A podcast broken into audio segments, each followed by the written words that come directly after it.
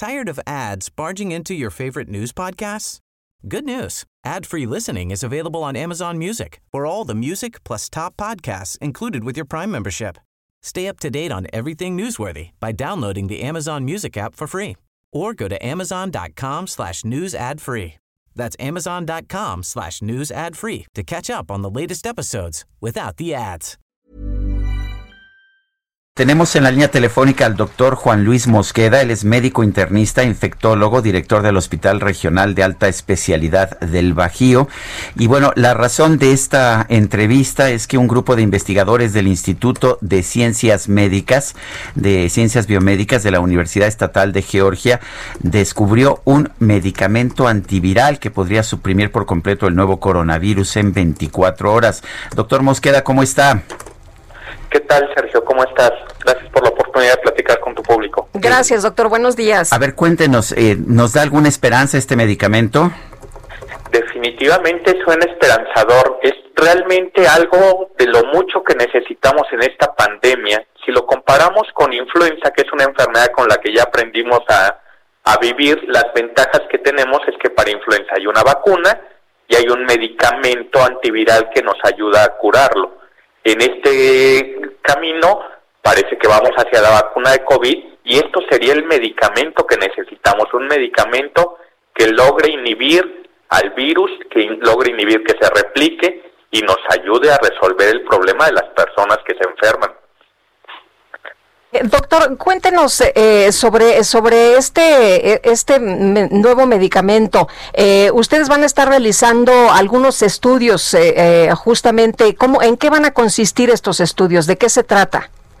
Así es, Lupita. Es un medicamento antiviral que mata a virus del tipo RNA, como el, como el coronavirus, y que in vitro, es decir, en el laboratorio, agarrando el virus y poniendo el medicamento, vemos que se inhibe los resultados que se han estado difundiendo. Entonces parece funcionar. Ahora hay que demostrarlo en las personas como tal. Hay que agarrar pacientes que tengan la enfermedad, darles el medicamento y ver que efectivamente se resuelvan sus síntomas de una mucha mejor manera. Para esto se eh, ingresan centros de investigación en muchos países del mundo incluidos cuatro centros de investigación en México, y estaremos invitando a pacientes a participar y ver los resultados de este estudio. Nuestro hospital estará participando en, estos estudios de investigación, así que tendremos la oportunidad de ser de los primeros en el mundo de estar viendo cómo funciona este medicamento que realmente nos brinda una esperanza. ¿Cuáles son las, eh, qué es lo que hemos podido ver hasta ahora en lo que se ha publicado? ¿Si es realmente eficaz? Hasta ahorita hemos visto en modelos in vitro con el puro virus que sí funciona, en modelos del virus en animales que también funciona y hay estudios que llaman de fase 1 donde se administra a personas sanas y se ve que es seguro recibirla. Ahorita vienen los estudios que llamamos fase 2 y 3, que ya es darles el medicamento a personas enfermas, pero todo lo que antecede anuncia que puede funcionar realmente sería la solución, porque además es un medicamento por vía oral, lo cual permitiría incluso tratar a los pacientes que todavía andan en su casa antes de estar hospitalizados, antes de estar graves. Es un poco la idea que todos tenemos de lo que necesitaríamos como medicamento para esta enfermedad. Doctor, y esto sería sensacional porque incluso antes de tener siquiera la, vacuna podríamos eh, tener eh, este medicamento que tan solo unas horas pues hace que la gente eh, recupere la salud, ¿no? En efecto, vuelvo a lo que comenté hace rato, se parecería mucho a la influenza. Cuando vemos a alguien con influenza y que además tiene factores de riesgo para ponerse grave, la edad, las, las otras enfermedades, le damos medicamento y se cura antes de complicarse. Así sería aquí, ver a alguien con COVID que es vulnerable, que se puede poner grave, darle el medicamento antes de que se ponga grave. Como lo que usamos en, en, la influenza, los oseltamivir. Exactamente, así sería como el oseltamivir de la influenza, si esto funciona, sería el equivalente.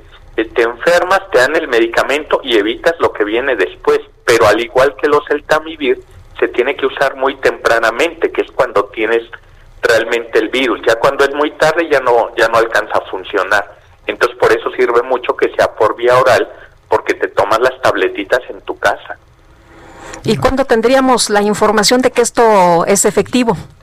los estudios de fase 2 y 3 van a empezar, bueno, ya arrancaron en, en algunos países de Asia en, en este mes, en, en México esperamos que inicien a finales de este mes o en enero y seguramente tendremos resultados ahí de marzo.